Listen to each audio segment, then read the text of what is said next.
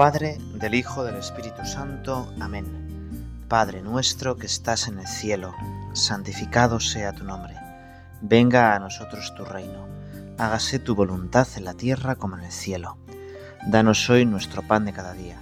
Perdona nuestras ofensas, como también nosotros perdonamos a los que nos ofenden. No nos dejes caer la tentación y líbranos del mal. Amén. Creo que todos, cuando nos ponemos a rezar, una de las primeras cosas que pedimos, que hacemos es pedir, ¿no? Y a todos nos sale tener como una lista de personas por las que pedimos especialmente. Y hoy quisiera empezar la oración delante de ti, Señor mío, pues hablándote de las personas que más quiero, de las personas con las que más convivo, de mi familia. Creo que todos, en cuanto nos ponemos en contacto contigo, sentimos que queremos más a los de nuestra familia, a los más cercanos. Y por eso empezamos pidiéndote por ellos, ayúdales, hazles que sean todo lo santo que puedan ser, hazles que sean muy felices. También queremos darte las gracias por ellos, porque nos los has puesto en el camino, porque podíamos haber nacido en cualquier otra familia y hemos nacido justamente en la nuestra, que para nosotros es sin duda la mejor. Y por último, queríamos pedirte perdón por tantas veces que en familia nos hemos portado mal. Por tantas veces que en familia pues hemos sido un poquitín egoístas, hemos ido buscado solo nuestro interés, hemos ido a nuestra bola. Gracias, ayúdame y perdón. Esas tres palabras que decía el Papa que eran las palabras mágicas, pues queremos comenzarlas hoy, porque hoy queremos pedir contigo por las familias, por las nuestras y por las de todo el mundo. Y lo vamos a hacer con este texto del Evangelio tan bonito. Seguimos meditando el Evangelio de San Marcos. Jesús dejó aquel lugar y se fue a los límites de Judea, al otro lado del Jordán. Otra vez las muchedumbres se congregaron a su alrededor y de nuevo se puso a enseñarles como hacía siempre. En eso llegaron unos fariseos que querían ponerlo a prueba y le preguntaron, ¿Puede un marido despedir a su esposa? Le respondió, ¿Qué os ha ordenado Moisés? Contestaron, Moisés ha permitido firmar un acto de separación y después divorciarse. Jesús les dijo, Moisés, al escribir esta ley, tuvo en cuenta lo tercos que erais. Pero al principio de la creación, Dios los hizo hombre y mujer. Por eso, dejará el hombre a su padre y a su madre para unirse a su esposa, y serán los dos una sola carne, de manera que ya no son dos, sino uno solo. Pues bien, lo que Dios ha unido, que no lo separe el hombre. Cuando ya estaban en casa, los discípulos le volvieron a preguntar sobre lo mismo, y él les dijo, El que se separa de su esposa y se casa con otra, comete adulterio contra su esposa, y si su esposa abandona al marido para casarse con otro hombre, también ésta comete adulterio. Algunas personas le presentaban unos niños para que los tocara pero los discípulos le reprendían. Jesús, al ver esto, se indignó y les dijo, Dejad que los niños vengan a mí, no se lo impidáis, porque el reino de Dios pertenece a los que son como ellos. En verdad os digo, quien no reciba el reino de Dios como un niño, no entra en él. Jesús tomaba a los niños en brazos e imponiéndoles las manos los bendecía. Bueno, un texto del Evangelio bastante largo que habla del matrimonio, del divorcio y también de los niños, porque son dos cosas que van muy unidas y son las dos cosas que fundamentan la sociedad. Y ahora aquí podíamos, pues yo qué sé, hacer un gran discurso explicando la bondad del matrimonio, denunciando tantas agresiones a la familia, pero nosotros la teoría ya la sabemos bastante bien. Nosotros lo que queremos hacer es, pues, lo primero, rezar contigo y que tú nos des luces. Estamos en un tiempo tan complicado de la historia. Bueno, todos han sido difíciles. Este, bueno, no es más difícil ni menos que otros, es diferente. Estamos en un cambio cultural, social, como el que no se ha visto desde el neolítico, por lo menos. Y me dirás, bueno, ¿y, cómo me dices eso? Pues, pues sí, estamos en... El Papa Francisco lo dice muy claramente, estamos en una época de cambios. Mis abuelos eran labradores y vivían pues prácticamente igual que como sus antepasados vivieron durante 10.000 años. El campo, los animales, el monte, una economía casi de subsistencia rural. Y ahí el cristianismo se había adaptado muy bien y gracias a Dios había puesto luz y calor en muchas de esas costumbres y había conseguido una sociedad verdaderamente cristiana.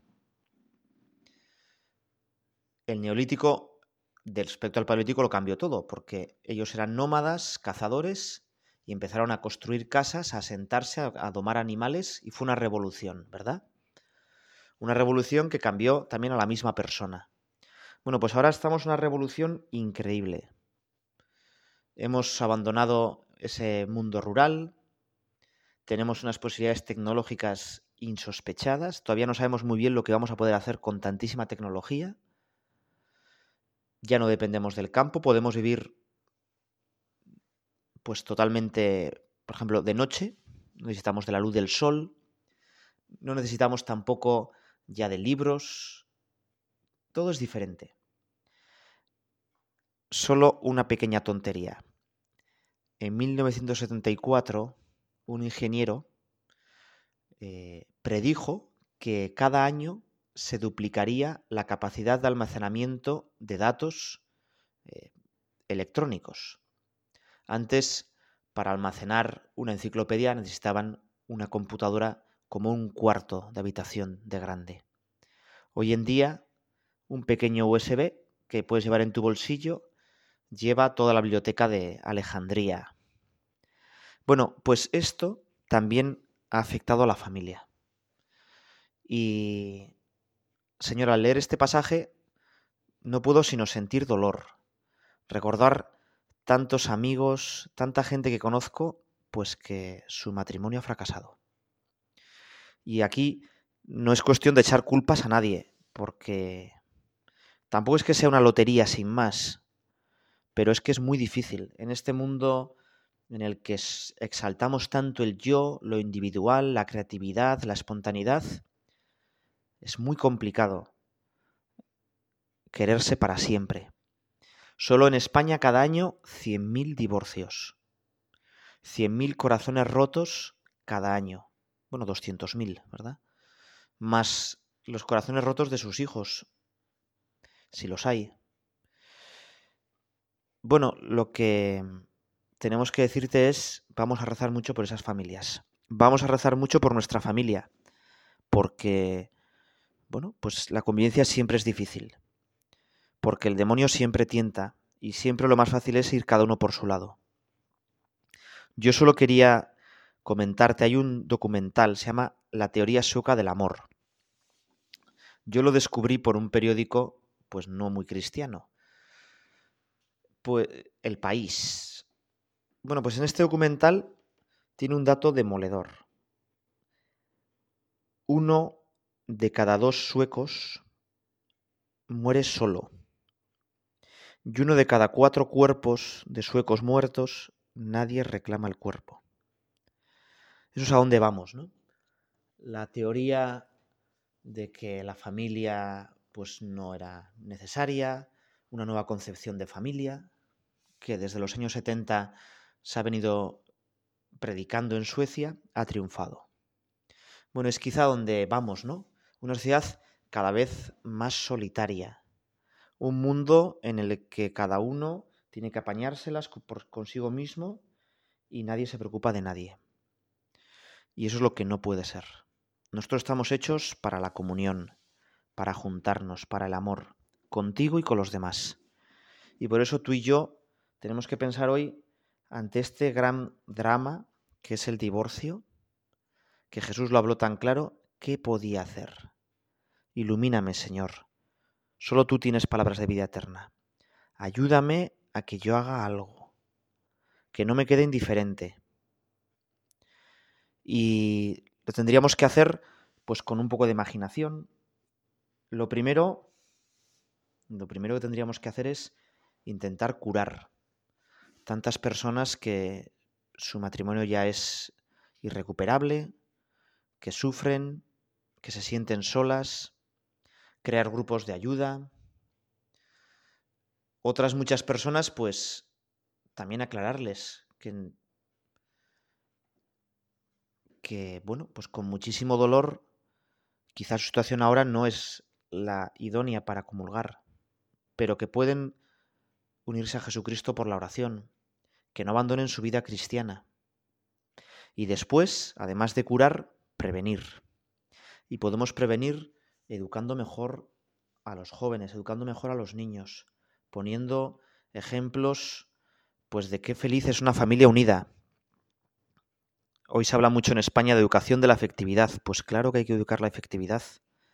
Porque es tan importante, es lo más importante que van a aprender mucho más que datos que ya están en Wikipedia, mucho más que operaciones matemáticas que se van a hacer con la calculadora. Tienen que aprender a educar el corazón y su voluntad.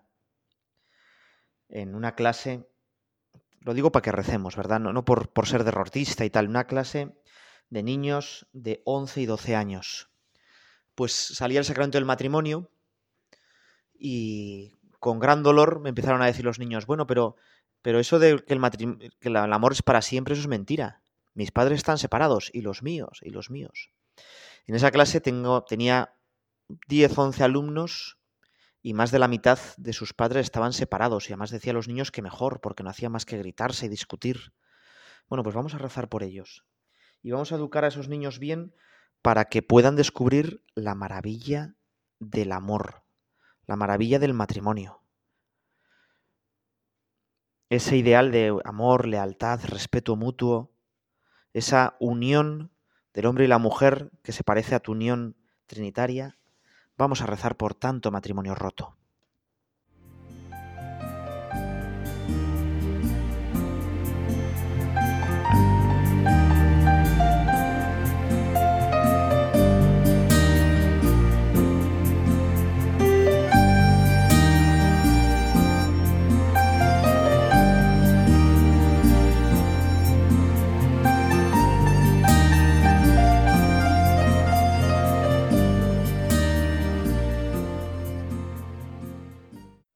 Rezamos por todos esos matrimonios que lo han pasado mal, pero también rezamos para que haya matrimonios santos. ¿eh? ¿Cuánta necesidad tenemos que haya matrimonios santos? ¿eh? Te voy a contar una anécdota, creo que es bastante famosa. Había un gran predicador dominico en Francia, la Francia después de la Revolución Francesa, que movió muchísimos corazones, que metió muchísima gente en los seminarios, Lacordaire. Y este Lacordaire, pues se había fijado en un joven universitario prometedor, piadoso, inteligente, Federico Ozanam, que es santo, que es santo, lo canonizó Juan Pablo II, y Lacordaire no. Bueno, y entonces la Corder muchas veces decía a sus compañeros sacerdotes, ¡ay, qué joven tan estupendo y tan bueno! Estoy seguro que va a ser sacerdote y llegará a ser obispo. Pero este joven futuro obispo, Ozanam, pues no. Se conoció a una chica de París y se casó. Y la Corder pues entró casi en una depresión, ¿no? Sintió como que había fracasado. Y a varios conocidos les decía, ¡ay, pobre Ozanam! También ha caído en la trampa. Total que los años fueron pasando, Ozanam fue montando las conferencias de Suficiente Paul, a dar charlas, a atender a los pobres, desde su condición de médico, laico, cristiano. Y pues Ozanam fue invitado al Vaticano. Ozanam se había enterado lo de la trampa, ¿no? que había caído en la trampa del matrimonio. Y cuando tanto Zanan como Lacordaire fueron recibidos por el Papa, que en aquel momento era Papa Pío IX, le dijo Ozanan al Papa, Santo Padre, yo siempre habría había creído que Jesucristo había instituido siete sacramentos, pero según algunos curas, Jesucristo estudió seis sacramentos y una trampa. Pero yo creo que no es así. El matrimonio no es una trampa, es un gran sacramento. Y es verdad, ¿eh? el sacramento del matrimonio es un camino de santidad impresionante. Es el camino de santidad, pues precioso, ¿no? Dos personas que deciden unir sus vidas para siempre y parecerse así a la Trinidad. La Trinidad son tres personas que se aman tanto que están una dentro de la otra. Bueno, pues eh, el matrimonio es algo así. Dos personas que se quieren tanto que están pensando siempre una en la otra y por eso se tienen como dentro y de su amor sale una tercera persona, que somos cada uno de nosotros, que hemos nacido del amor de dos personas. Qué bonito, ¿verdad? O sea, Dios podía haber elegido otra forma de reproducirnos, más eficaz o, ¿no? Yo qué sé, pues como las estrellas de mar.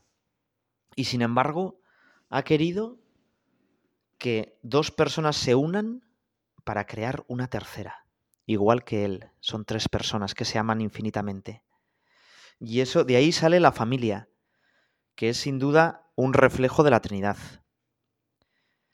Todos sabemos la, la, frase, ¿no? En familia las penas se multiplican y las alegrías se dividen. Por eso la familia es como la gran escuela de las matemáticas. ¿eh?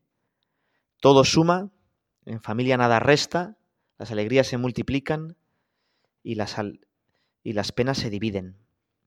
Te voy a contar otra anécdota.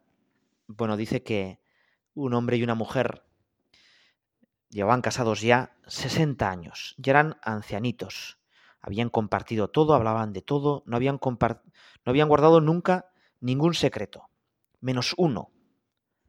La viejecita tenía en su armario una caja de zapatos y le había pedido a su esposo que nunca la abriera y que nunca le preguntara sobre ella. Bueno, la verdad es que al principio del matrimonio la caja la había intrigado, pero luego vio que su mujer era totalmente normal y no pensó más en la caja. Hasta el día en que la abuelita pues se enfermó y pues llegó el doctor, les dijo, mira, ya, esto ya es irreversible, ya no, no, vas a, a superar esta enfermedad. Y entonces, en ese momento, la viejecita le dijo a su marido, por favor, cariño, trae la caja de zapatos. Y, abrió la caja el marido con gran sorpresa y vio que había dos muñecas de punto, de estas que se hacen pues con ganchillo y que cuesta muchísimo tiempo hacerlas, y una pila de dinero, unos 95.000 euros. Y el marido se quedó totalmente estupefactos. Y la viejecita le dijo, mira, cuando nos casamos, mi abuelita me dijo el siguiente consejo. Cada día que pases sin discutir con tu marido, que llegues a la cama pues queriéndole mucho y dándole gracias por él, mete un euro en la caja. Y el día que hayas discutido, que te hayas enfadado, pues esa noche en vez de dormir, empieza a hacer una muñeca de punto y hasta que no la acabes, no te vayas a dormir. Aquel marido se le cayeron unos lagrimones, se dio cuenta que habían tenido 95.000 días de alegría y solo dos días de enfado. Me dijo, pues gracias, gracias, ha merecido la pena. Y se dio, se dieron un gran beso, ¿no? Y se despidieron así. Dice, ahora la eternidad. Bueno, pues eh, nosotros también tendríamos que hacer algo parecido, ¿no? Es decir, que no nos vayamos nunca a la cama enfadados, no vayamos nunca a la cama sin dar gracias a Dios. ¿no? Y que si algún día pues han salido las cosas mal, pues eso, que cojamos tiempo, ¿no? una muñeca de punto imagino que costará un montón de tiempo hacerla, y, y que le pidamos perdón, ¿no? Y que pidamos perdón. Y que igual que Dios nos perdona tantas veces, el secreto de la familia para estar unidos es pedirse perdón, ¿no? Nosotros, las personas, somos como unas bolitas que tienen como estas bolitas de velcro. Pero esas bolitas de velcro tienen como unos pinchitos para unirse unas con otras. Si no tuvieran esos pinchitos, las bolitas de velcro, pues no se unirían. Y sin embargo, esos pinchitos de las bolitas de velcro a veces pinchan, claro. Pues nosotros lo mismo. Cuando todos tenemos como unos pinchitos y vamos pinchando a las personas. Y por eso tenemos que pedir perdón. Hay otra versión de esta famosa anécdota que dice que encuentra esos 95.000 euros y dos muñecas. Y dice, bueno, dice el hombre, pero si no hemos vivido tantos días juntos, 90, es imposible, ¿no? no aunque hayas metido un euro por cada, por cada muñeca, por cada día que nos hemos enfadado, dice, ay, el dinero, le dice la viejita, a punto de morirse, el dinero lo gané con la cantidad de muñecas de punto que vendí, ¿no? bueno, pues nada, nosotros pedirle a Dios que, pues, que eso, que las familias se ven bien, que nos perdonemos, que tengamos también un poco de sentido del humor, que tengamos paciencia. ¿Quién nos enseña todo eso? Bueno, pues tenemos un ejemplo buenísimo, la Sagrada Familia. Y queremos pedir hoy ayuda a Dios por las familias, ¿no? Por las familias. Jesucristo, cuando crea el sacramento del matrimonio, cuando lo eleva a la línea del sacramento, lo hace porque ya sabía que no era fácil y porque sabía que necesitaríamos toda la ayuda de Dios para que nuestras familias se llevaran bien. Pues vamos a pedir por ellas en este rato oración.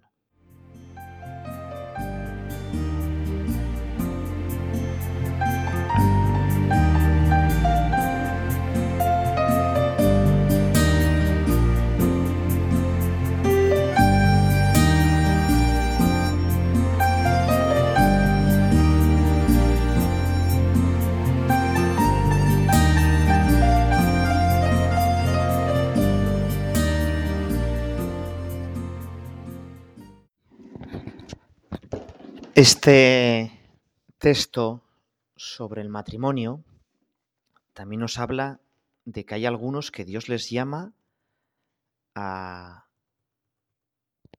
la virginidad.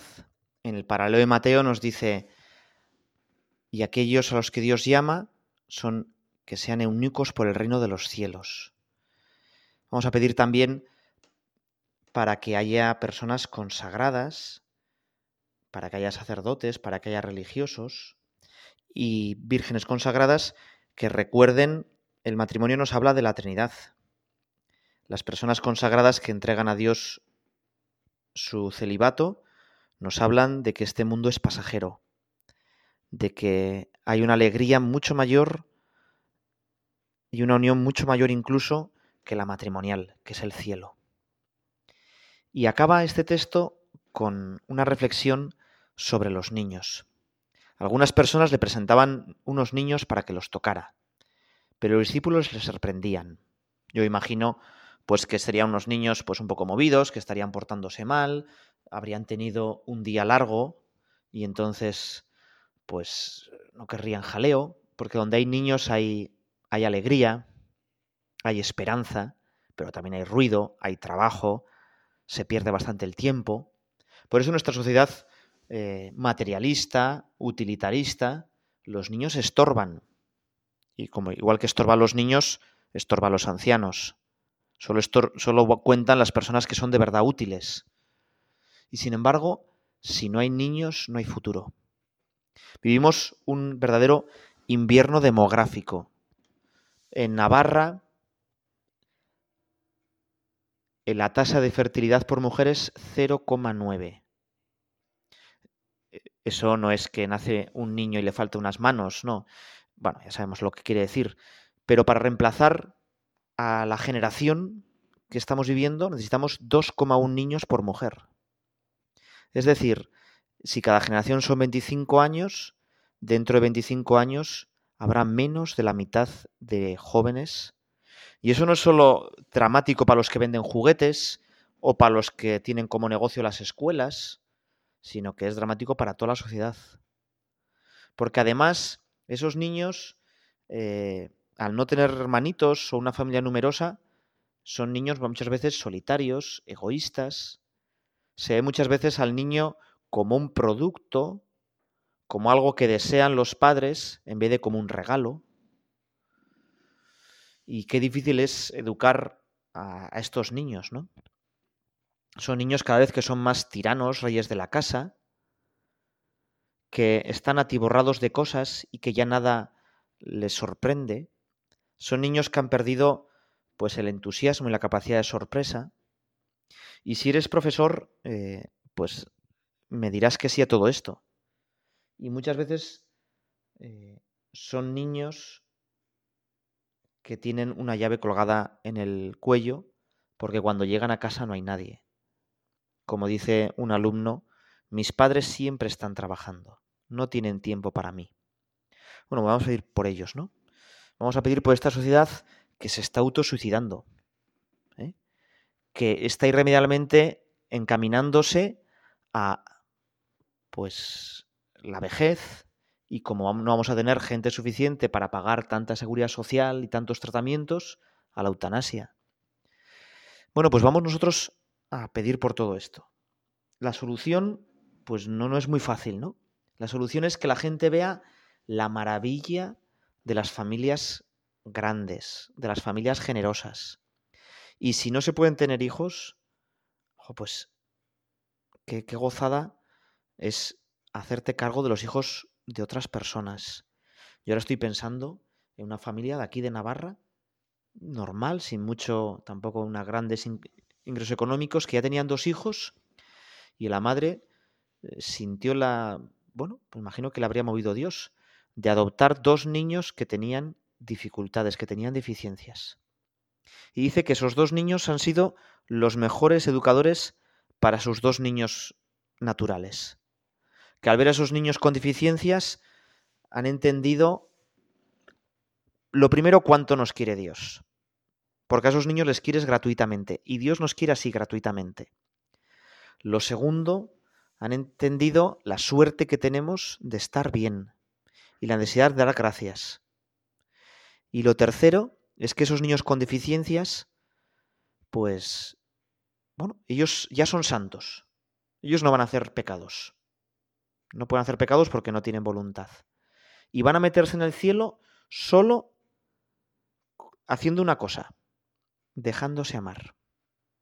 también es una enseñanza bonita para nosotros, ¿no? Que nos dejemos amar. Por eso Jesús dice, cuando ve que los apóstoles están echando la bronca a los, a los niños, les dice, dejad que los niños vengan a mí, no se lo impidáis. Y hoy tenemos tantos niños pues que no conocen a Jesús, que sus padres pues no les acercan a Jesús. De ahí la necesidad que nosotros pues también pensemos un poco más qué podíamos hacer por tantos niños que ya no están bautizados. En algunos pueblos de Navarra ya empieza a ser más de la mitad de los niños sin bautizar. Y por aquellos que son bautizados y vienen pues todavía a, a catequesis o a un colegio cristiano o que tienen contacto con la parroquia, bueno, que sean de verdad los protagonistas, una parroquia, si quiere ser evangelizadora, si quiere ser misionera, pues tiene que empezar con los preferidos de Jesús, los niños. Porque además en esos nos jugamos el futuro. Ya sé que es como una pescadilla que, que se muerde la cola, ¿no? Necesitamos matrimonios para que haya niños, necesitamos niños para que haya jóvenes, necesitamos jóvenes para que haya matrimonios. Pero me parece que un modo fácil de empezar es con los niños, ¿no? Porque tienen una pureza como especial, porque entienden a Dios de una manera como especial. Si habéis eh, tenido chavales de primera comunión, lo notaréis, ¿no? Ellos eh, no requieren muchísimas explicaciones. Creen de verdad y rezan a veces mucho mejor que nosotros. Yo cuántas veces le he pedido al Señor, al verlo, cómo reza a los niños, decirles, mira, Señor, yo quisiera rezarte igual que este niño, con esa humildad, con esa eh, transparencia. Pues dice Jesús, ¿no? El reino de Dios pertenece a los que son como ellos. Quien no reciba el reino de Dios como un niño, no entra en él. Y Jesús los toma en brazos, les impone las manos, los bendice. Jesús, yo quisiera pues que tú hicieras esto conmigo, ¿no? Que también yo me haga pequeño para ponerme en tu regazo, para que tú me cojas, me hagas carantoñas. ¿eh? Eh, eso te lo pido en la oración de hoy. Y a la vez, pues tú también fuiste niño. Y tú también podemos meternos, aunque no sea Navidad, en el portal de Belén y cogerte en brazos y hacerte carantoñas. Vamos a ir acabando esta meditación. Los males de la familia pues son muy graves y sin embargo lo que no podemos es caer en la desesperanza. La familia está tan bien hecha, tiene tal atractivo, eh, pertenece tanto al corazón humano que sabemos que no va a fracasar. Que por mucho que se empeñe pues el diablo en, en dañar la familia, sabemos que siempre va a resurgir. Y por eso tenemos que pues trabajar todo lo posible, pero a la vez tener una auténtica esperanza. Vamos a acabar con el texto con el que el Papa Francisco acaba la, esta encíclica tan bonita, ¿no? La Amoris Leticia. No te la voy a comentar, te la voy a dejar solo para que la reces. Jesús, María y José, en vosotros contemplamos el esplendor del verdadero amor. A vosotros, confiados, nos dirigimos, Santa Familia de Nazaret. Haz también de nuestras familias lugar de comunión y cenáculo de oración, auténticas escuelas del Evangelio y pequeñas iglesias domésticas. Santa Familia de Nazaret, que nunca más haya las familias episodios de violencia, de cerrazón y división, que quien haya sido herido o escandalizado sea pronto consolado y curado. Santa Familia de Nazaret, haz tomar conciencia a todos del carácter sagrado e inviolable de la familia, de su belleza en el proyecto de Dios. Jesús, María y José, escuchad, acoged nuestra súplica.